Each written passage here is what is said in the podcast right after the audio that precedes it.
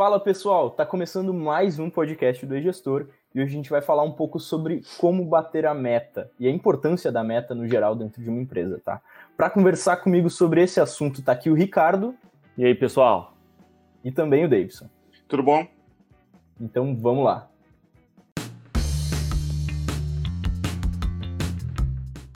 Bem, pessoal, eu queria começar uh, perguntando para vocês qual é que é a importância de uma empresa ter metas, né? De que forma que uma que as metas podem ajudar realmente uma empresa ou como é que como é que isso funciona? Na verdade, eu penso que não existe uma empresa gerenciada de verdade, não existe gestão numa empresa se não tiver meta, tá? E eu estou plagiando tudo isso, eu aprendi tudo isso com esse cara aqui, ó, o Vicente Falcone. Recomendo muito esse livro eu já vou ler uma frase dele muito importante sobre metas, tá? Deixa eu achar aqui, tá marcadinha aqui pra gente, para mim ler. É, liderar é bater metas consistentemente com o time e fazendo certo. Então, é, vamos, vamos por parte. Liderar é bater metas. Então, um líder, né? Que a gente, todo mundo fala, ah, tem que ser líder, não pode ser chefe, tem que ser líder. Isso aqui é ser líder, tá? Liderar é bater metas consistentemente, ou seja, não adianta só uma vez tu bater meta, tu tem que estar tá consta constantemente batendo metas com o time, não é tu sozinho, tá? Não é, é, é, em grupo, é com pessoas, é com toda a tua equipe batendo metas e fazendo certo. Não adianta bater meta por um acaso, não adianta. Por exemplo, já aconteceu conosco aqui de a gente bater meta e ultrapassar muito as metas, porque a gente vende software como ser, é, software de gestão empresarial, né? E teve uma época que o estado de São Paulo é, parou de produzir um software gratuito de emissão de nota fiscal eletrônica.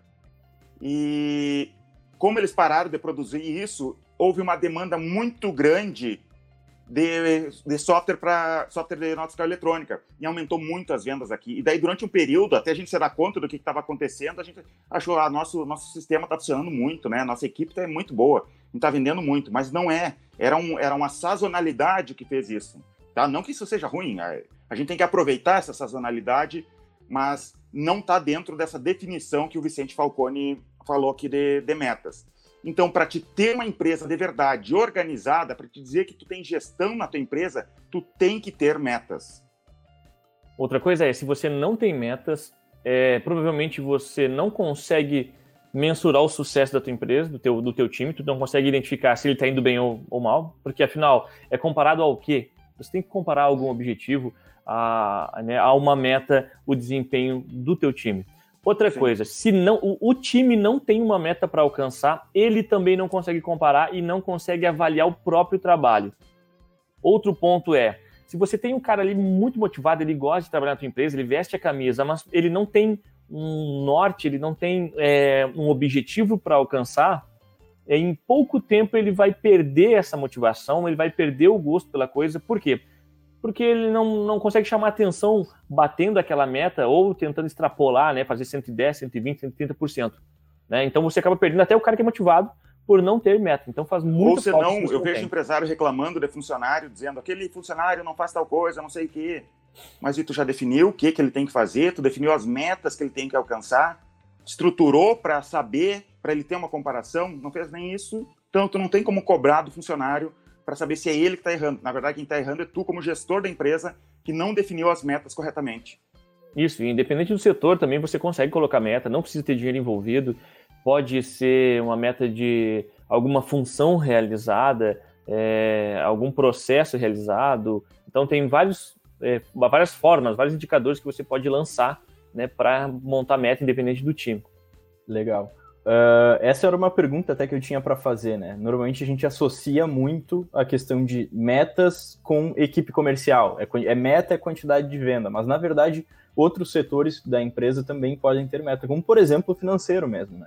Que acaba ligando para cobrar clientes inadimplentes, por exemplo, e, a, e o, o faturamento da empresa ele pode ser uma meta que o financeiro tem que correr atrás. Então, existem vários outros setores também que tu pode buscar qual é que é o principal indicador de que aquele setor está fazendo um bom trabalho e colocar e transformar aquele número em uma meta para que eles tenham justamente algo para correr atrás, né? Porque às vezes, imagina, se eu estou num setor financeiro, é exatamente isso que o Ricardo falou, é, eu estou ligando todo dia para cobrar cliente, mas no final das contas eu não sei se meu trabalho está impactando positivamente, se, se, o resultado total do meu trabalho está ruim, porque eu, eu simplesmente não tenho uma métrica precisa para que eu possa correr atrás. Então isso é muito importante, justamente às vezes dá eh, tá muito associado também à motivação, né? Porque tu tem algo para correr atrás. Agora as, tem, tem pessoas que são um pouco mais competitivas e que elas precisam daquele número, elas precisam eh, de certa forma ser as melhores ou pelo menos estar entre os melhores em algum em alguma coisa. E se for tudo muito subjetivo, fazer ou não fazer, as coisas acabam perdendo um pouco o sentido. E existem pessoas com esse perfil, assim, eu acho que eu me encaixo um pouco nesse perfil, de que se eu não tiver algo para correr atrás, assim, que seja um pouco mais exato, eu vou dar uma desmotivada em algum momento, sabe? Então eu tenho que estar sempre correndo atrás de algum indicador, de algum número, de alguma métrica, para justamente conseguir se sentir bem com o trabalho que eu estou performando, assim. Outra coisa, se você tem, tem dificuldade de criar metas na tua empresa, não tem meta nenhuma, é, depois que você cria a primeira, o primeiro setor ali, depois você pode ver como os outros setores podem também interferir, também é, contribuir com essa meta e criar pontos de trabalho ali dentro né, desses outros setores que também vão de encontro a isso, né? Então todo mundo andando para o mesmo norte. Então, depois de começar a primeira, você consegue identificar como os outros times também podem participar né, desse jogo de metas ali. Eu vejo meta, como eu aprendi com, com o Vicente Falcone, lendo os livros dele, assistindo as palestras dele, meta tem que ser definido de cima para baixo, mas com todo mundo junto, tá? Como que funciona isso?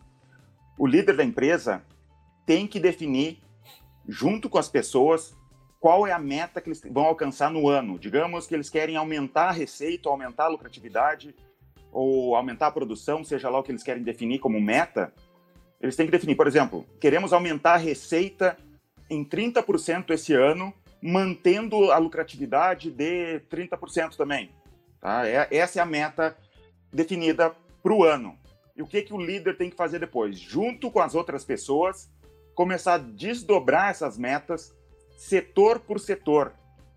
Então, por exemplo, a pessoa logo abaixo dele, o que, que a pessoa logo abaixo dele tem que fazer? Tem que ser feito um plano de ação é, a tua empresa tem que ter processos, né, organizar processos dentro do, de, de cada setor. E outra coisa, é, é, vai descendo até o chão de fábrica, até lá embaixo. Todo mundo tem que participar da meta. E se o, alguém lá no chão de fábrica não está performando direito, isso vai influenciar no CEO da empresa, no presidente da empresa, na meta dele porque todas as metas têm que ser interligadas uma com a outra. O Vicente Falcone conta também que uma vez ele foi numa empresa, uma, uma empresa gigante, e eles estavam, eles disseram para ele: "Olha, a gente não está conseguindo alcançar as metas e eu não sei por que, que não estou conseguindo alcançar as metas", disse o, o administrador da empresa. Daí ele foi de setor em setor conversando e todos os setores diziam: "Eu estou alcançando a meta ia no outro setor, eu estou alcançando a meta. E foi assim, todo mundo estava alcançando as metas, menos o administrador, menos a empresa, né? Então, o que isso significa? Que a empresa não definiu as metas interligadas. Não tinha como tu, é, não existe, não podia existir cobrança entre setores, porque os setores ali estavam com metas muito baixas, não estava organizado, não estava interligado as metas com, com o total. E a partir disso, eles começaram a organizar e fizeram esse desdobramento de metas de cima a baixo, organizando. E o administrador da empresa tem que definir metas que sejam difíceis, mas não impossíveis de alcançar. Tá? Tem que ter uma meta difícil, tem que ter algum desafio para as pessoas. Porque se não tiver um desafio, as pessoas desanimam. Isso, e ao mesmo tempo tu pode matar teu time também se tu criar uma meta inalcançável, né? Vai Sim. ser muito bonito no início ali, os caras se debatendo, fazendo o máximo para chegar, mas uma hora eles vão acordar. Poxa, impossível, não tem como fazer isso, é fora do, é. do, do, do, padrão da empresa ou do, do poder de venda da empresa, né? É, eu acho que uma boa analogia para isso é justamente, né? Começar a exigir o dobro de venda dos teus vendedores, mas tu não investir um centavo a mais em marketing para trazer mais pessoas para dentro da empresa para que eles possam ter a oportunidade de vender. Como é que tu vai conseguir bater uma coisa com a outra, né? Então tem que estar tá tudo muito bem pensado. Olha, eu vou. Uh, a meta de vocês ficou maior, porque pelo menos, no mínimo, eu estou investindo mais aqui para que venha mais gente e eu estou conseguindo trazer mais gente também. Né? Então, o marketing ele justamente tem que conseguir bater essa meta de trazer mais gente para que os vendedores consigam, então, manter esse percentual de conversão e chegar na meta que é designada para eles. Senão, não, não tem o menor sentido, assim. Uh, tu querer forçar cada vez mais aumentar uma taxa de conversão de visitantes da tua loja, por exemplo, em compra, em clientes, quando o número de, o, o, percentual de conversão ele já está no seu limite e tu não está conseguindo trazer uma pessoa a mais para ver os teus produtos, para conhecer a tua loja, para poder E isso tu está falando adiante, Escobar, porque de repente as pessoas não têm nem esse indicador. É bem comum em micro e pequena empresa eles não terem nenhum tipo de indicador, eles trabalharem às cegas. E tem empresa que cresce muito. Daí a gente pensa, tá, então essa empresa não precisa de indicador. Não, se essa empresa está crescendo sem indicador, imagina se ela tivesse indicador, se ela tivesse controlando as finanças, os números, ou esse indicador que tu falou ali de, de, de gente vindo à loja, ou seja física, seja loja online, Virtual. né? Imagina tendo indicador e aqui eu faço uma propaganda, nem devia fazer propaganda. Tu tá fazendo controle financeiro da tua empresa como, cara? Vai, vai comprar o gestor. Exato, e relatórios gerais, na verdade, conhecer qual que é o produto que mais vende. É, às vezes tu tá cobrando do, pro teu vendedor vender e não tem estoque, ele não, tu não consegue manter um fluxo de estoque, não consegue entregar, quer que aumente a qualidade do serviço, mas também não dá nenhum, não tem um back-office pro, pro teu funcionário, não, não tem, tem controle relatório. de fluxo financeiro exatamente como é que tu pretende criar uma meta se tu não consegue mensurar nada dos números? De onde é que tu vai tirar isso? Vai ficar no caderno ali buscando as vendas e anotando e como é que vai ser isso? Não, então você tem que, tem que rodar e tem que conhecer tudo.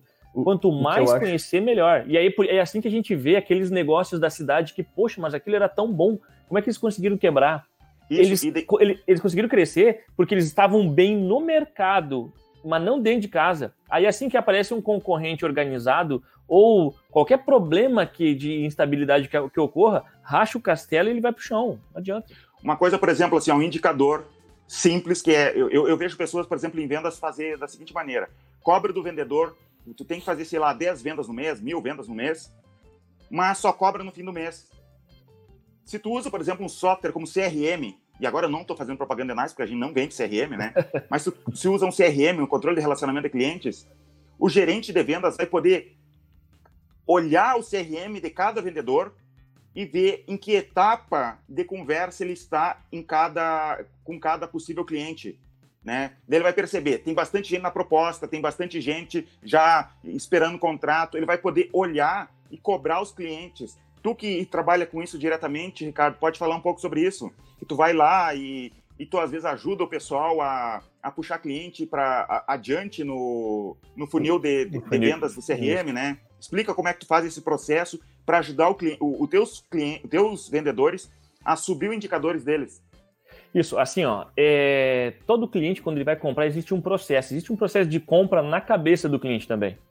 É, então, é, quando você consegue criar esses indicadores e consegue separar essa, essa trilha de compra do teu cliente, tu consegue identificar o que, que tu vai, qual ação que tu tem que fazer em cada momento para que ele avance, para que ele vá caminhando e avançando mentalmente também na compra.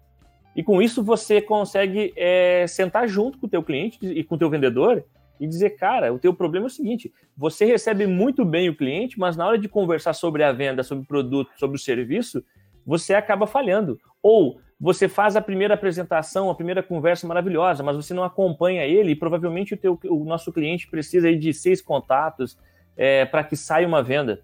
Ou melhor, agora focando na empresa pequena ali. É, tem, eu vejo muito cliente aqui que eles tentam, eles acham que eles precisam trazer mais cliente. Por quê? Porque eles precisam vender mais. Aí eles colocam aquelas. É, não conseguem mensurar suas vendas e pedem para que os vendedores vendam mais, vendam mais, só que não entra mais cliente. E se eles parassem para olhar, na verdade, o que eles podiam fazer e deveriam ter meta não é de mais venda para mais clientes diferentes, e sim como subir a venda para aquele cliente que já está entrando. Como sim. que eu posso agregar? Como vender mais produto? Poxa, eu estou no varejo. É, a, minha ideia não é que entre cada vez mais clientes. Claro que isso é maravilhoso, mas nem sempre funciona e nem sempre você é capaz disso. E de repente isso não é tamanho. papel do próprio vendedor, isso é papel do, do marketing. Ou Exato. De, o, o, dono da empresa, é uma pequena empresa, ele faz o marketing, de colocar propaganda, de dar jeito de trazer oportunidade para os seus vendedores. Isso, e aí tu tem a tua empresa pequena, às vezes não tem a marca muito forte ainda, está começando, não entra muito cliente, tu pede para o teu cliente, para o teu vendedor vender muito produto. Não vai acontecer. O que você precisa trabalhar nesse caso é olhar para com quanto, qual é o ticket que o teu cliente está gastando, quanto que ele está deixando de dinheiro quando ele entra, quando ele compra. Outra coisa é olhar daí para os teus kits de produtos, né? O, o que que você, quando ele compra um produto, o que mais que ele pode levar junto? E Sim, aí tem essa, uma empresa, essa tem uma empresa no Rio Grande do Sul, não sei se ela não está em mais estados, se chama Teva, né? Que eles têm um método de venda espetacular. tu chega lá, eu quero um sapato, tu sai de lá com o terno todo. Não, exa é, é, exato, e aí eles têm, trabalham muitas coisas. Tu entra para comprar o terno baratinho que tá, no, que tá ali na vitrine, e tu sai de lá com o melhor terno da loja e assim, maravilhado, e dizendo, eu comprei por causa daquele vendedor lá, miserável, porque ele vende bem demais. Por quê? Porque ele sabe como puxar uma coisa e, outra. E assim, ó, a meta, ela ajuda o teu time a se guiar e ter um objetivo, mas também te ajuda a estudar e saber como você consegue é, contribuir com o teu vendedor. Onde que você tem que mudar? Que tipo de produto seria interessante trazer para dentro da minha loja para que a gente gere mais negócio? Outra, você começa a conhecer o que, que vende de verdade e o que, que dá lucro de verdade dentro da tua empresa. Claro, se você não tem o controle disso, né? Não tem um, tá no caderninho, tá em alguma forma ali que demora para tirar esses dados, pode ser que tu descubra dois anos em atraso, né? E aí acaba perdendo todo esse tempo que já deveria estar tá rodando.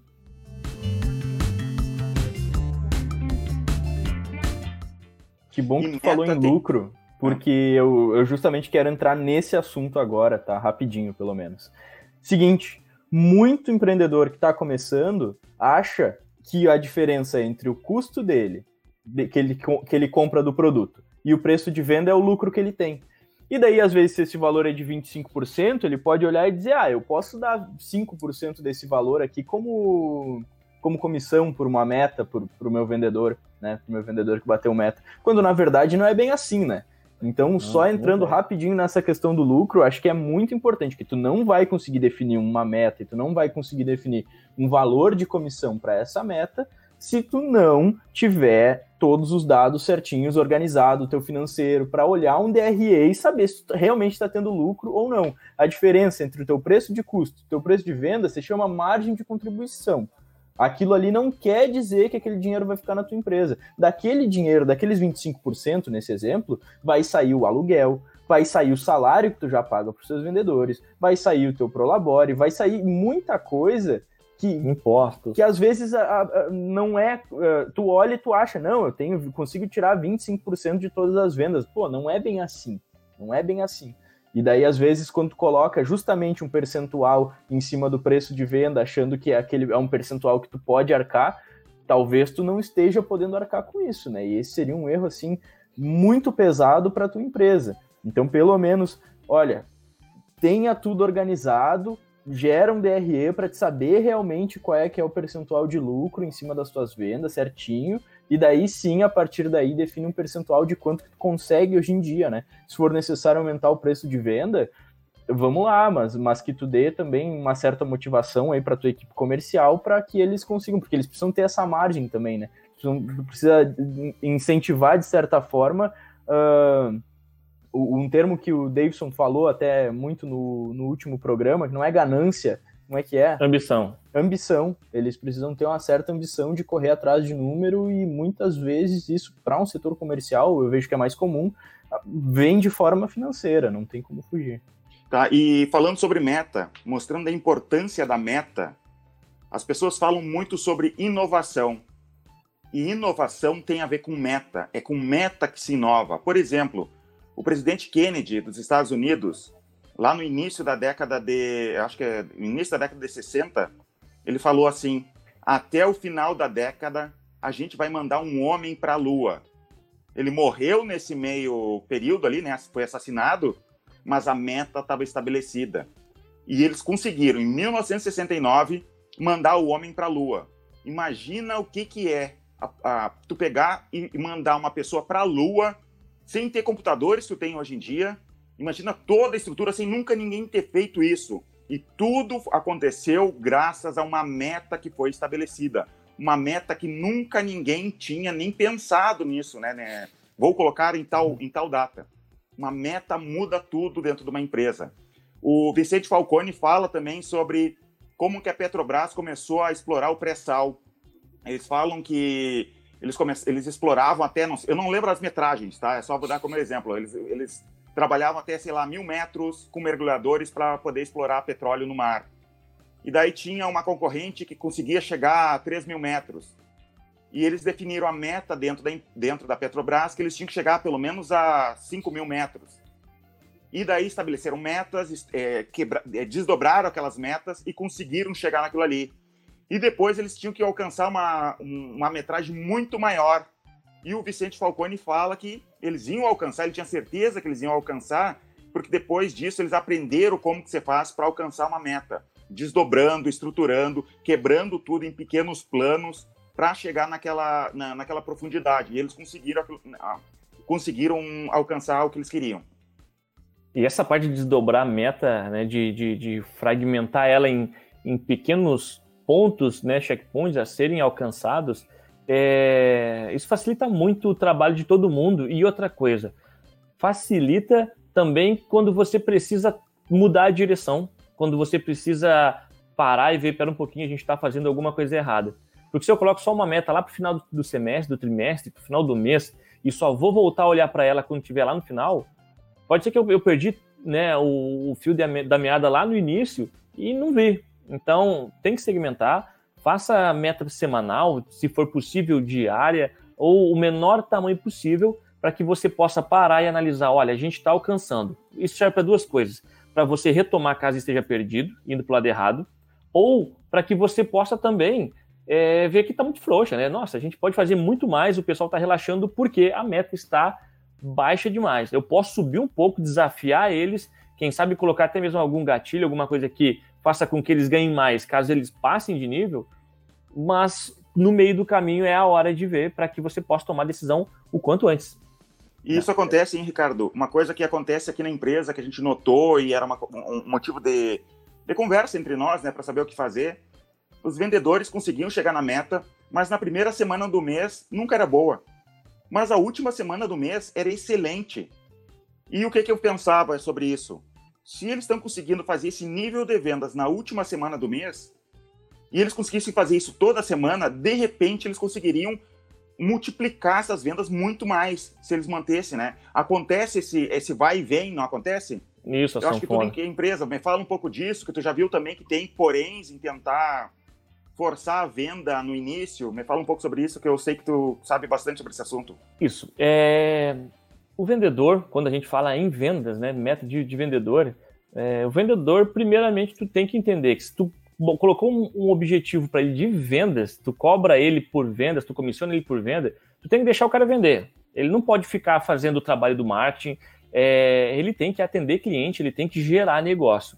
Ele não tem que ficar. Claro, se está sobrando tempo e aí existe uma, alguma outra função que ele possa fazer, beleza. Mas isso nunca pode atrapalhar o processo do vendedor.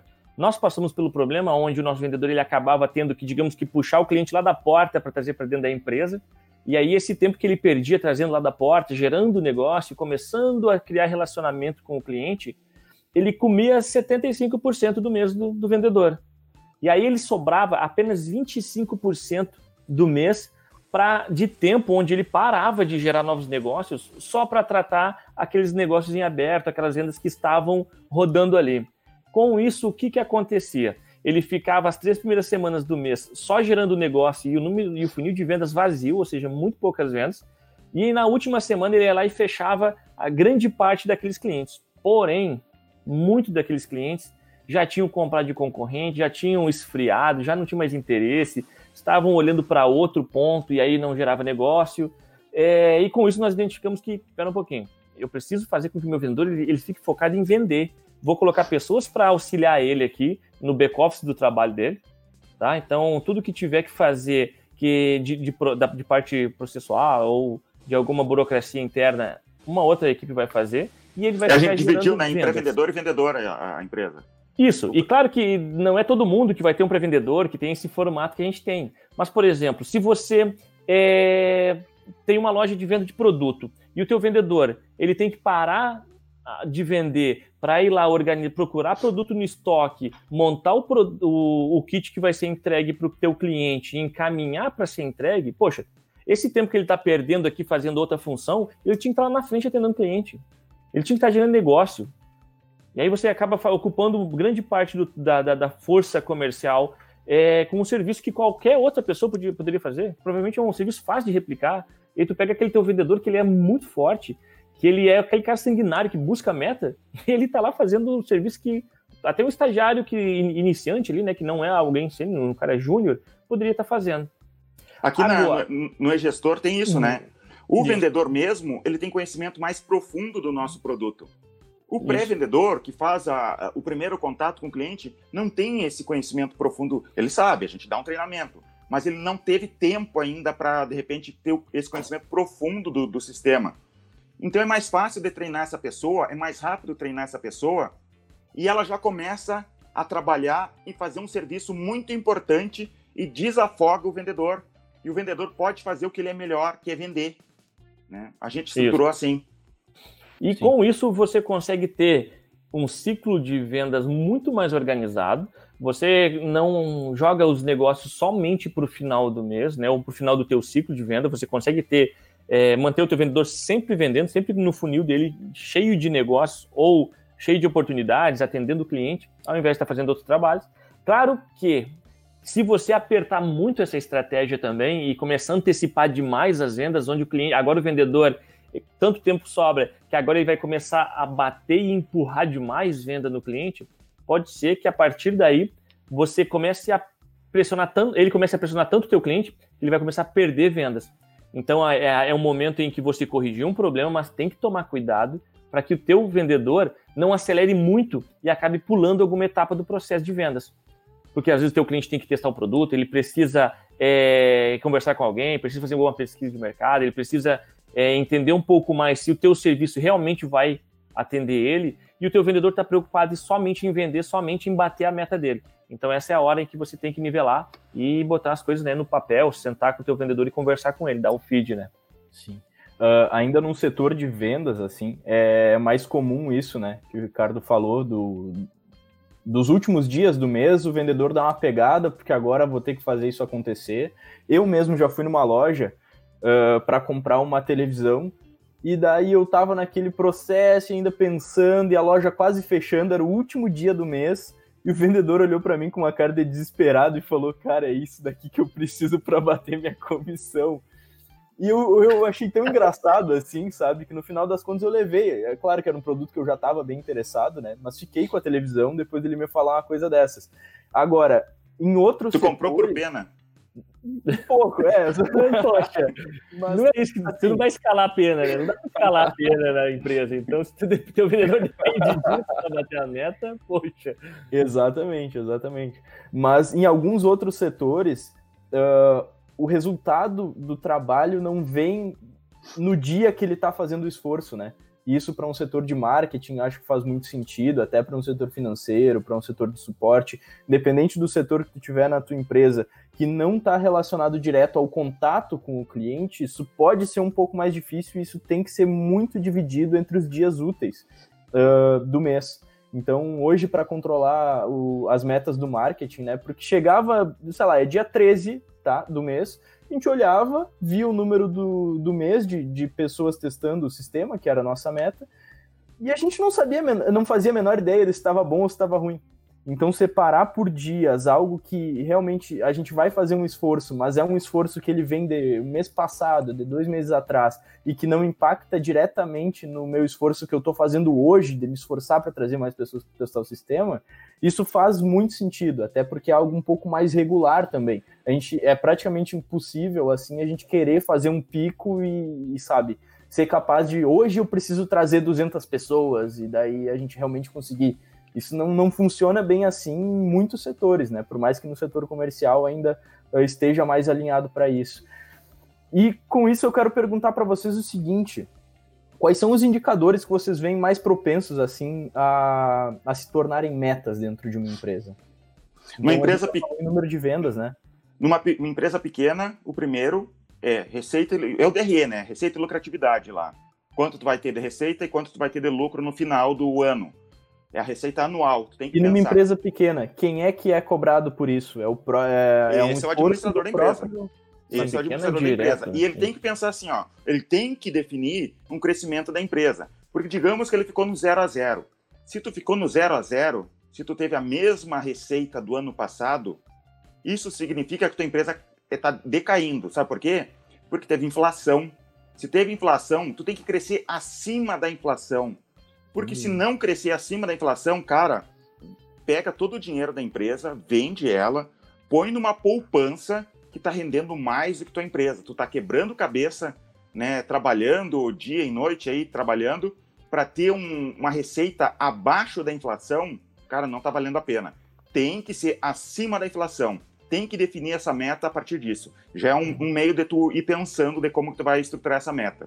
É muito pensa interessante assim, isso que tu falou, deixa eu só complementar, Davidson, porque a gente pensa muito em meta no como é que eu vou fazer o meu funcionário trabalhar melhor, ele vender mais e tudo mais, mas na verdade a primeira meta que tem que ser estabelecida é justamente no próprio empreendedor, né? Eu Sim. tenho que olhar e eu tenho que saber que eu preciso crescer a minha empresa tanto em faturamento e tanto em lucratividade. Ponto. Uhum. Depois que tu definiu quanto que tua empresa vai crescer em receita e lucratividade, tem que ser, tem que manter, não adianta só tu aumentar a receita e cair lá embaixo a lucratividade, não que temporariamente tu não possa ter alguma diminuição na lucratividade para poder fazer aumentar a receita, mas tudo estudado, tem que ter isso daí. Depois que tu tem esse número, agora tu vai ter que quebrar em vendas. Quantas vendas tu vai precisar ter para chegar nessa receita, né? Depois, quantas vendas? Agora eu vou dividir essas vendas em meses. Agora eu vou dividir essas vendas em vendedores. Né? Quanto que cada vendedor, em média, tem que vender para chegar naquela receita. E depois em produção. Se eu preciso, sei lá, se tu tem uma pequena fábrica, pra, se tu precisa vender, sei lá, 100, 100 peças do teu produto, quanto de produção, quanto tu tem que produzir ali. E tem que já ir desde o chão de, chão, chão de fábrica, né? Estruturando até lá em cima para poder chegar na meta. Pode parecer difícil, é traba... assim, ó, não é difícil, só é trabalhoso. Tu tem que colocar. E outra coisa, quando tu define isso e tu define com as pessoas, tu vai chegar funcionário por funcionário e explicar para onde é que tu tá indo, o que que tu pretende com aquela empresa, estabelecer as metas, as pessoas vão gostar, tá? É, elas vão participar da meta junto contigo. É muito melhor do que empurrar a goela abaixo uma meta que as pessoas nem sabem por que, que a pessoa tem que, tem que alcançar aquela meta ali. Tu vai perguntar, vai perguntar para cada pessoa, olha, como que tu tá aqui e onde é que dá para chegar. Exato, e se tu for ver, isso que é, é, foi o que a gente falou no início, né? Uhum. Então, e o Falcone também comenta, depois que tu é, estabelece uma meta central e tu vai escalonando para os outros setores, é, tudo vai acontecendo, tudo vai aparecendo. Eu preciso de mais vendas, eu preciso gerar quantas oportunidades, eu preciso ter eh, quanto de estoque, eu preciso comprar melhor qual tipo de produto, você começa a enxergar de uma forma diferente. E esse é um grande, eu acho que é uma, é uma grande fraqueza né, na, nas empresas, pequenas empresas brasileiras. Eu acho que o empreendedor brasileiro ele é muito fera, ele é um cara incrível mesmo, assim, ele compra muito bem, ele entende muito business de vender, mas é, às vezes ele peca nessa parte da gestão por não conhecer como funcionam os números dele ele não consegue é, fazer com que um, um, colaborador, com que um funcionário ajude a ele, identificando, cara, eu acho que eu posso fazer tal coisa aqui dentro que isso vai ajudar. Ou, e também, quando ele está atendendo o cliente, quando ele está exercendo a função dele, ele também sente dificuldade de saber onde ele deve cuidar, o que, que ele deve prestar atenção para auxiliar a bater aquela meta, para a gente conseguir bater aquele inimigo em comum. E aí, ah, eu não preciso controlar porque eu sou pequeno e o meu objetivo é só fazer dinheiro. Beleza, é verdade, teu objetivo é fazer dinheiro. Mas quais são os detalhes que você precisa cuidar no teu negócio para que esse teu business, esse, essa tua atividade renda lucro no final do exercício? Essa é a questão. Aí eu fico trabalhando no escuro, não tem informação nenhuma, meu, aí eu acho que é somente eu fico à mercê do cliente entrar aqui e fazer negócio com aquele cliente que apareceu do nada. Por quê? Porque eu não consigo estipular o que, onde que eu deveria estar lançando a minha marca, onde eu deveria estar oferecendo meus produtos e serviços. Não sei quanto, quanto cliente tem que entrar, não sei quanto que eu tenho que vender, e no final do mês eu fico rezando para que tenha dinheiro no caixa para pagar aquela A pessoa trabalha boleto, só com movimentação financeira. da mesa. Olha aquele dinheiro entrando e acha. Ele só olha para a receita, né? Só. Isso, exato. E daí ó, vê aquela, aquele dinheiro entrando, cara, tô rico, tô muito bem. Tem um amigo meu que ele é consultor de empresas e ele foi prestar consultoria para uma empresa. E ele falou assim, é uma coisa né, que, que, que a gente tem que falar que estabelecer meta pode ser desconfortável. E essa empresa que ele estava dando consultoria, eles misturavam dinheiro pessoal com dinheiro da empresa. A esposa ia lá e pegava o dinheiro, assim, abria o caixa, pegava o dinheiro e ia fazer as compras no supermercado. Era normal isso. E daí, esse meu amigo, que é consultor, conversou com, com a pessoa, e disse, com, com, o dono da empresa e disse: Olha, isso não pode acontecer, tu vai ter que definir quanto que cada uma pessoa vai, quanto cada um vai tirar e deu, não pode ficar tirando né, toda hora. E daí o dono da empresa foi falar com a esposa, e a esposa embrabeceu e saiu de, da sala braba com ele. Deu, existe um desconforto nisso. Só que assim, ó, é, é um desconforto mas a gente tem que tocar nessas feridas, tá? De, senão tem, é, tem que ter a realidade na ponta do lápis ali, senão a tua empresa não vai funcionar se tu não tiver essa coragem de, às vezes, pisar no calo de, de algumas pessoas para fazer as coisas funcionar. Outra coisa que tem a ver com meta também, e é, eu acho que é outra falha, e é a gente vê que a empresa que está dando certo, ela faz. Uma empresa, ela é tecnicamente uma máquina que você está dirigindo ela e você tem o campo de visão, o quanto você consegue enxergar para frente. E aí tem muito, muito, muita empresa brasileira, ainda principalmente as pequenas, que, cara, eles conseguem, estão dirigindo uma máquina em alta velocidade eles conseguem enxergar 10 metros para frente, ou 30 metros, vamos colocar aí 30 dias. Ele vive aquele mês e aí ele tem que se virar com aquela informação que chegou muito, muito rápido. Uhum. Sendo que eles poderiam fazer, a gente deveria fazer, toda empresa deveria fazer a previsão do que tem para frente. O que, que eu já tenho, o que, que eu já sei de informação do que, que eu tenho de custo para o mês que vem? O que, que eu já tenho parcelado de receita para receber? Isso ajuda a fazer meta. Isso ajuda a você saber assim, olha, esse mês eu preciso vender tanto porque eu já tenho tanto para receber e eu tenho tanto para pagar.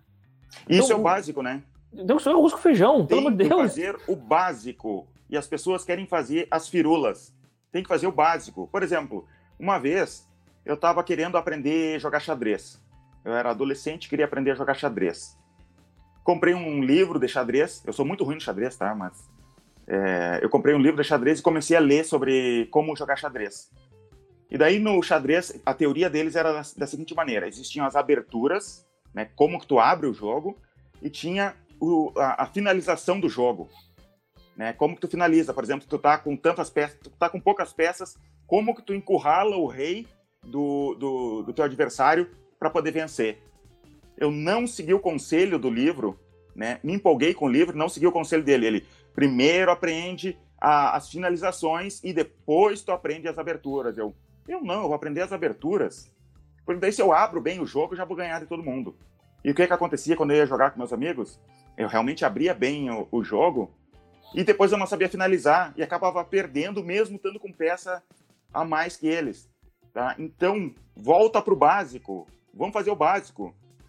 Quanto Isso. que tu tá controla a entrada e saída do, de dinheiro, né? E a partir disso, tu tendo o básico, controlando o mínimo ali, tu já vai começar a criar metas, tu vai ter informação suficiente para fazer tua empresa crescer muito. Nada mais sofisticado do que fazer o simples, né? É. Fazer aquilo que tu consegue replicar, às vezes tu fica procurando mágica. E na verdade, até tem uma brincadeira que eu faço muito quando eu tenho a oportunidade de conversar com algum cliente, a gente está né, um contribuindo com o outro, eu faço. Tu já imaginou que incrível se tu pudesse imaginar o que tu tem para pagar e receber no ano mês que vem? Cara, verdade, que incrível. Pois é, é só fazer. Tu não assim, é, sabe? É a mesma coisa quando o cara vai vender. Poxa, já imaginou se tu pudesse saber tudo que tu deseja sobre esse cliente? Nossa, seria incrível. Mas então pergunta para ele, entende? É, a, gente, a gente fica esperando algo tão incrível, algo tão subliminar e esquece do, do, mais simples, assim, às vezes da coisa mais absurda, mais, mais básica. Nossa, eu posso tem um livro, um papel ali fazer. Tem um livro que se chama Adams Obvious. Deve ter gratuito na internet para baixar. Que é a história de um homem que ele fala o óbvio. E ele começa dentro numa empresa lá e começa a falar o óbvio. Todo mundo fazendo reuniões cheia de, de, de, de coisa, né? Falando isso, aquilo, para resolver o problema. Podemos fazer isso, aquilo. E ele sempre falava o óbvio. E ele foi crescendo, ele se tornou diretor da empresa, fez a empresa crescer fazendo e falando o óbvio. Exato, cara. É, tem tem, tem muito, muito disso. Pô, legal.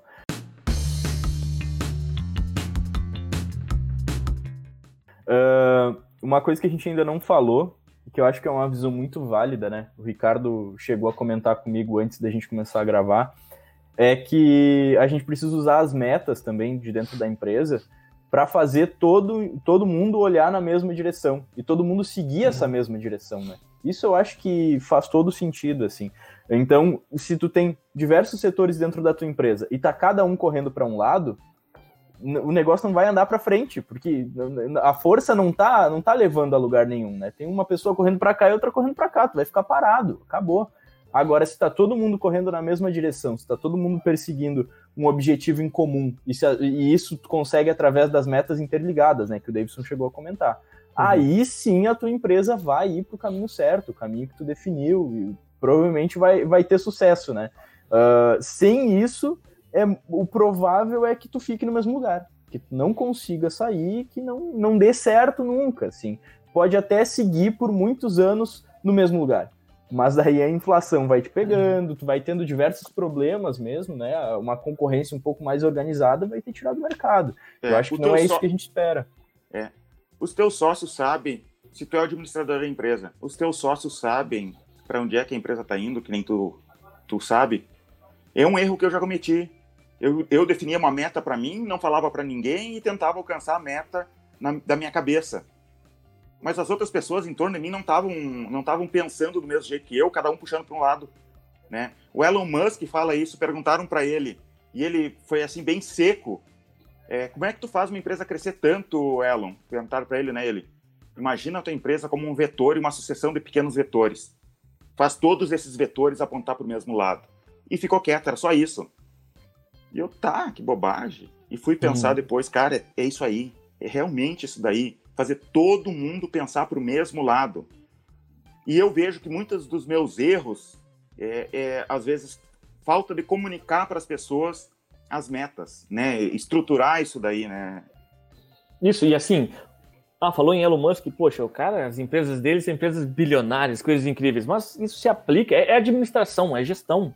Se aplica da gestão de pequenos micro negócios, onde é só você, o lobo solitário, até grandes negócios. Por exemplo, não adianta de nada você ter como meta da empresa é, ter um super atendimento do teu cliente, o teu vendedor vai lá, faz uma, um baita do negócio, vende muito bem, aí o cara que vai entregar o produto, poxa, não, não, não trata bem o cliente, não, não aplica o serviço direito, não entrega o produto com qualidade, então fica um fazendo uma parte muito bem feita e a outra não, ou seja, não é entregue para o cliente no final das contas a, a, a, mesmo, o mesmo objetivo. Outra coisa, momentos de empresa.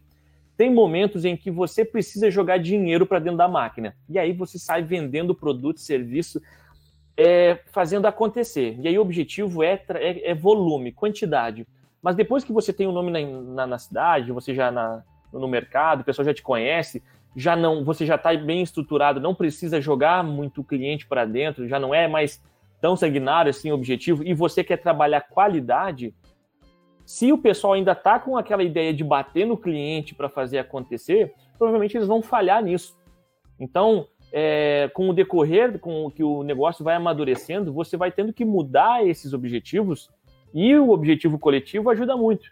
Por quê? Porque o teu funcionário ele também tem objetivos pessoais.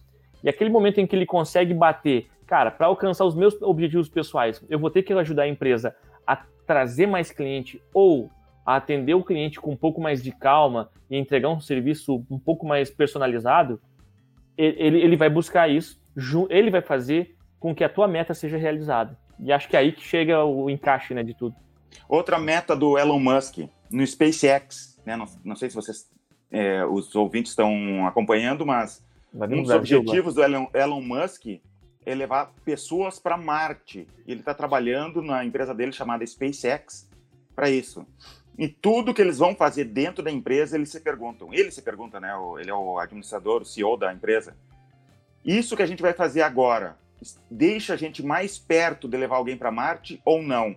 Se a resposta é não, eles não fazem. Isso, para não perder o trabalho. Eles estão trabalhando e junto com a NASA agora, né? Prestando serviço para a NASA justamente para entregar coisa na estação espacial e tudo mais. E ele acaba vendo isso tudo justamente como teste para o objetivo principal da empresa. Isso é muito interessante, né? Não tem problema eu fazer algumas coisas uh, que não são exatamente o meu objetivo principal, ao longo, uh, contando que isso me deixe mais perto do meu objetivo principal, ou me dê o recurso financeiro, talvez, para o meu objetivo principal. Isso também Sim. é um ponto válido. Uh, deixa eu perguntar para vocês o seguinte agora, tá? Eu quero que o Ricardo me fale um pouco sobre as metas progressivas, assim, sobre gatilhos em metas na tua experiência, isso dá certo? De que forma que eu consigo estruturar hoje num pequeno negócio algo similar? É, Existem várias formas, né? Se tu for pesquisar na internet, existe, cara, centenas de, de, de, de, formatos que você pode estruturar suas metas dentro da empresa. Eu gosto muito de gatilhos, acho muito bacana mesmo. Por quê? É, existem níveis diferentes de vendedores, tá? E aí, se você coloca uma meta única, uma coisa vai acabar acontecendo. Ou você vai colocar uma meta em que o teu vendedor estrela, vamos colocar assim, aquele cara que é o sênior, ele consegue com muito esforço alcançar, mas todo o time não alcança, o resto do time não alcança, e você acaba afogando os últimos colocados. Ou você vai colocar uma meta frouxa para metade do time, né, para o cara estrela, e vai bater assim na metade do mês, vai ser algo muito simples e depois ele vai começar a desleixar do trabalho e aí você perde às vezes a metade do teu ciclo de vendas com o teu melhor vendedor um pouco mais relaxado e os teus vendedores que estão às vezes executando poucas vendas no mês, batendo a meta, né, levando ao engano total de que a empresa está indo bem, sendo que ela poderia estar indo muito melhor. Né? Então, quando você coloca esses gatilhos, é, ah, 100% de. A meta é tanto, mas se alcançar 110%, você consegue dobrar o ponto, dobrar o valor por comissão. É, 130% você, você consegue é, ir escalonando, criando novos degraus né, para alcançar esses, é, essas metas. Você faz com que o, até o último dia, até o último momento, eu esteja buscando fazer mais, fazer os 110%, 130%. E aí você pode colocar metas realmente assim, ó, super agressivas lá em cima e o pessoal vai buscar. Outra coisa, faz com que o cara esteja sempre se desafiando, faz com que ele esteja sempre inquieto. Outra coisa é quando você trabalha com fornecedores diferentes, que pagam comissões diferentes, ou você tem um produto que vende muito bem, mas tem aquele produto que não é tão fácil de vender, mas tem uma margem incrível. Você pode também escalonar esse comissionamento é, para, olha, você tanto, tantos por cento das suas vendas tem que ser feito desse produto, mas tantos por cento tem que ser feito desse aqui. Se você conseguir bater a meta ou subir a venda desse produto com uma liquidez que tem uma margem melhor para 20%, 20% a mais do que é o objetivo, poxa, a gente vai lançar um comissionamento diferente. Então essas metas fazem com que o teu time não, não morra na metade, né, porque abandonou por ser muito difícil a meta, ou, e também não e também não, não relaxe porque já bateu a meta muito cedo, né? Faz com que todo mundo esteja sempre buscando. Legal. Contar uma história. É, a gente tem uma vendedora aqui na empresa que ela começou bem cedo com a gente, quando a, quando a gestora estava começando. E eu criei, até eu criei para ela, para ajudar ela, né, é, é, um sistema de pontuação para a gente começar a fazer a, a comissionamento dela, né? De outros vendedores, a gente tinha três vendedores na época. E eu lembro que eu, a primeira meta que eu coloquei nesse sistema de pontuação que eu inventei, que é usado até hoje, eles tinham que alcançar sete pontos. Hoje, com processo, com gatilhos de vendas, essa mesma vendedora já alcançou 71 pontos num mês de vendas. São 10 vezes mais do que ela fazia lá no início, com processo, com meta, sabe? É, dá para fazer, dá para crescer muito estruturando a empresa. E o legal, assim, vendedor que já é bom, ele consegue isso. ser ainda melhor, né? Uhum. Não, e se ele é bom, se é aquele cara motivado, é o vendedor, é aquele cara que realmente assim, ele busca números, ele vai, eu brinco que eles, eles montam né, acampamentos em alguns níveis de vendas lá. Cara, eles já começam um mês pensando, olha, 130% da meta é o mínimo que eu tenho que fazer. Então, assim, ele não vai buscar lá no final. Ele vai bater desde o primeiro dia. E outra, se ele chegar a 130, que é o objetivo, e faltam três dias, assim, ó, ele vai te incomodar para fazer mais 10% e bater o próximo gatilho. E esse é o grande sabor do gatilho. Ele, ele, eles não aceitam menos do que isso depois de um tempo. É, Henrique, Ricardo, já aconteceu de vendedor nosso que foi promovido, né? A vendedora era para vendedor, foi vendedor. Contar uma história que aconteceu contigo. Sim. E daí tu disse assim, tá, tu vendeu tanto, mas até o fim do mês tu vai alcançar tal meta. É, e a menina, tu é louco, Ricardo? Capaz, não vou, não vou chegar nisso de jeito nenhum. E chegou, né? E daí nos outros meses ela não queria menos que aquilo. Cara, é ser humano, né? É vendedor ainda é, é um ser humano. Então ele tem gatilhos mentais, ele tem algumas barreiras que ele mesmo coloca. Entende? Isso. E se você quebra esse gatilho e ele vê que ele é capaz de fazer aquilo ali, ele começa também. É, e, ele, e aí ele, o cérebro da gente, ele, ele, ele aprende que algumas coisas que você faz, ele libera algum sabor ou alguma vitória, alguma recompensa e teu cérebro ele passa a buscar mensalmente sem, eh, ou diariamente aquela atitude, aquela atividade que vai disponibilizar novamente aquela sensação. E, e, e, isso entra várias coisas que a tua meta tem que entregar, não somente valor, né, não somente cash, não somente dinheiro, e também outros pontos que fazem com que ele, ele, ele tenha experiências positivas por alcançar as metas. E aí entra esse caso. Ah, não, mas eu estou com 15 pontos aqui. Não, que bom, 15 pontos é legal pro teu início, mas vai bater 30. Não dá de jeito e nenhum. Querem, é, e, os, e os vendedores acabam querendo trabalhar fora do horário, a gente tem que expulsar as pessoas. Não, não tem que olhar e-mail em horário de, de almoço, não pode, porque senão as pessoas querem, querem ter uma vantagem a mais, um tempo a mais para querer bater aquela meta. Né? E as leis trabalhistas não permitem que, isso, então não desliga o computador, vai para casa. Nós temos né? fatos é. engraçados aqui, por exemplo, é, ter que bloquear o sistema antes, no horário de manhã cedo, porque senão o pessoal chegava uma hora antes do trabalho, uma hora antes é. de começar o expediente, para já começar a pegar cliente para atender. Então cria exatamente isso. Por quê? Porque é saboroso. E outra coisa, nada melhor do que ter o teu funcionário trabalhando, é, sabe, com, com ânimo, com vontade. É aquela ideia de que três formas de negociar com as pessoas você tem. Uma você vai fazer força com ela e ela vai fazer força contra você, vai querer né, não, você é chato, eu não, você é, é muito na base do poder, eu não vou fazer. Outra é você argumenta com ela pelo motivo qual ela deve fazer, ela argumenta contra com a ideia do porquê que ela não deve.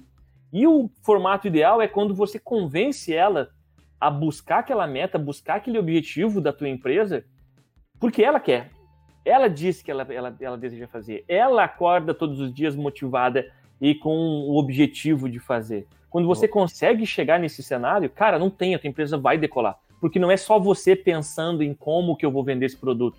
Os teus funcionários, os teus colaboradores, eles começam a, a, dar dica, a buscar como melhorar tudo, né? Isso e é a meta. Não, e eles não aceitam novos funcionários que não entrem nesse ritmo. Aquelas pessoas, eles começam a escantear aquela pessoa e, ou aquela pessoa não aguenta e pede, olha, eu, eu quero pedir demissão porque eu não estou aguentando o ritmo deles aqui. Exato. É, eu, eu queria um, um organismo muito forte, né? O, o clima da empresa vira. É, a cultura da empresa é focada nisso, né? Tu gamifica então, os processos, né? É, e daí é muito mais prazeroso do, do teu funcionário querer correr atrás daquele número, querer. Porque tu, tu precisa pensar, quando tu tá estruturando todo o teu esquema de, de metas, que tu tá montando como se fosse um jogo para que os teus funcionários joguem. E é tu que tá decidindo as regras agora. E daí tu pode fazer um jogo ruim, que ninguém vai dar bola, ou que é muito fácil, ou que é muito difícil e não tem como. Ou tu pode fazer um jogo que as pessoas se empolguem, em todo dia elas queiram correr atrás daqueles números, que elas queiram fazer realmente o teu objetivo acontecer. Agora, sobre esse assunto que o Davidson puxou agora há pouco, tá? Eu queria perguntar a respeito das metas coletivas porque ele falou um pouco sobre a, a, pessoa que não aguenta o ritmo, que não se encaixa, né? E eu acho que isso está muito ligado à cultura da empresa também, que tu desenvolve através dessa própria gamificação dos teus processos. Uh, mas, através de metas coletivas, também é uma maneira de tu fazer com que a tua equipe esteja alinhada e que eles estejam correndo uh, na mesma direção, né? Qual é que é a experiência que tu já teve com isso, Ricardo? Olha, eu acho muito bacana é delicado que você. Se você colocar toda a tua meta, todo o resultado do, do teu colaborador somente de metas coletiva, pode ser que isso torne a, a, o clima e a cultura um pouco agressiva demais, né? Um pouco é, pode ser que o teu vendedor que é sênior, que está ali há muito tempo trabalhando, que já manja demais o negócio, ele não permita nem que o pessoal que está começando se desenvolva, se desenvolva. Por quê? Porque ele não vai aceitar aquele tempo de, oh, você tem três meses para para quebrar a casca e começar a vender, né? Ou independente do setor que seja. Então, eu acho que essa meta coletiva ela tem que ser parcial. Tem que ter uma parte da, da, da meta, uma parte do resultado ser focado em resultados de outras pessoas, de, de outros colaboradores, de outros colegas. Isso ajuda muito para que o teu próprio time eduque uns aos outros, para que a cobrança também exige, exista é, dentro do time, para que não seja só aquele cara assim, olha, eu sou bom, sei fazer, eu não compartilho com meu conhecimento, porque eu não preciso me importar. Eu fazendo o meu tá legal. Então Acho que isso tem tudo a ver, né?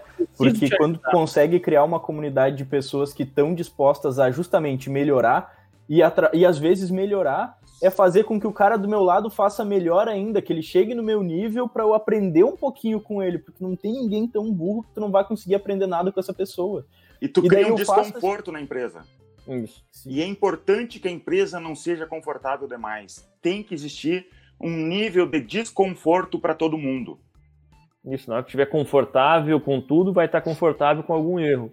Isso é, é, é, é clássico. E outra, o próprio, a própria empresa, o próprio, o próprio time vai moldando o time, entende? A pessoa chega, ela é absorvida de uma forma absurda. Por quê? É... E na verdade isso vira cultura, a cultura fica tão forte que às vezes não é nem mais por causa do número, mas a gente já pegou o hábito de abraçar a pessoa quando chega e ajudar ela a crescer, ajudar ela a subir. Então, acho que é interessante. Não funciona, não, não necessariamente tem que ser assim, tá? É, você tem que estudar e ver se isso vai ser interessante para você, né, para o teu time, para o teu formato de vendas. É uma ideia, é bacana, mas tem que ver se realmente vai agregar né, no, teu, no teu formato de vendas. Né? Não, nem, nem, nem, sem, nem tudo é escrito na pedra, né? Pode ser que não funcione para você. Deixa eu fazer uma pergunta agora, tá? Uh, acho que uma das coisas mais importantes também quando a gente fala em meta é todo mundo tem que saber. É o dia 7 do mês. Eu não faço ideia de como é que eu tô em relação à minha meta, né? Isso tem que estar tá muito exposto, assim, de que maneira. Olha, se tu, mesmo que tu não tenha um quadro com, a, com os números todos anotados na parede, pelo menos o mínimo que tu tem que oferecer para os teus funcionários é uma forma deles visualizarem um relatório de vendas do mês, por exemplo, e saberem como é que eles estão em relação à, à meta desse mês, né? quais são as outras opções assim que a gente tem para justamente monitorar a meta, para deixar todo mundo ciente, para que as pessoas, uh, eh, para que aquilo se torne parte do dia a dia de cada um e cada um queira correr atrás disso. Tem esse formato que é o gestão à vista, né, onde tu coloca os números para que todo mundo veja, até mesmo é, você coloca os números do financeiro na, em alguma parte onde todos os outros setores possam ver. É, isso é bom para aqueles que estão trabalhando bem, porque eles sentem que pô, todo mundo enxerga eu crio credibilidade, né? Eu posso bater no peito e dizer, olha, meu número é bom, eu faço por isso, quero virar referência. E também ajuda aquele cara que está começando, né? Saber quem que ele tem que copiar ali, quem que ele, ele pode buscar conhecimento, técnica de quem que ele vai replicar e também para poder medir, né, seu próprio desempenho, para dizer assim, cara, para gerar essa competição interna, né, que é importante uma competição interna. Isso, exato. Ele, ah, mas competição, não sei o quê, né, hoje o jovem não gosta de competir. Não, é o inverso disso que eu, eu penso é, tem, tem que ter a competição. A, a competição ela não necessariamente precisa ser de puxar tapete, e sim aquela competição de, cara, eu também quero essa referência, eu quero chegar no nível que essa pessoa chega, chegou porque eu admiro o trabalho dela. Pô, se ela é referência, ela, e parece-me que ela é, é saboroso para ela ter essa referência, eu quero ir também. E outra coisa também, para que os funcionários de outros times, por exemplo, passem pelo número de venda e veja, poxa, a nossa empresa está mandando bem, entende? A empresa é sólida, ela está está se desempenhando bem. Eu acho que é sempre ganha, nunca tem nada a perder. Sim. Então, muito obrigado para quem ouviu o podcast até agora, tá? Se você puder, deixa um gostei, se inscreve no nosso canal. A gente está produzindo esse conteúdo. Semana que vem tem outro, tá? Toda semana agora tem programa novo. Daqui a um tempo vão ser dois por semana, então espera isso. Sempre acompanha uh, o nosso canal no YouTube, o nosso Spotify, em todo lugar que você quiser ouvir o podcast, a gente vai disponibilizar. E se tiver algum lugar que a gente não disponibiliza, pode nos mandar que nós vamos correr atrás, tá? Manda para o teu colega, para o teu sócio. Exatamente. Né? Para o teu amigo que tem uma empresa, se ele não sabe definir meta.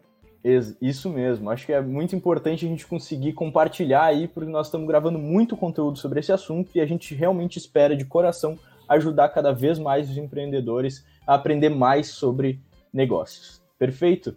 Se você puder também deixar um comentário aqui, nos dizer o que você achou, toda crítica construtiva está sendo aceita, a gente responde cada um dos comentários também no YouTube. Então, eu espero que vocês tenham gostado desse programa. Um abraço e até a próxima. Até mais. Até mais, pessoal. Tchau.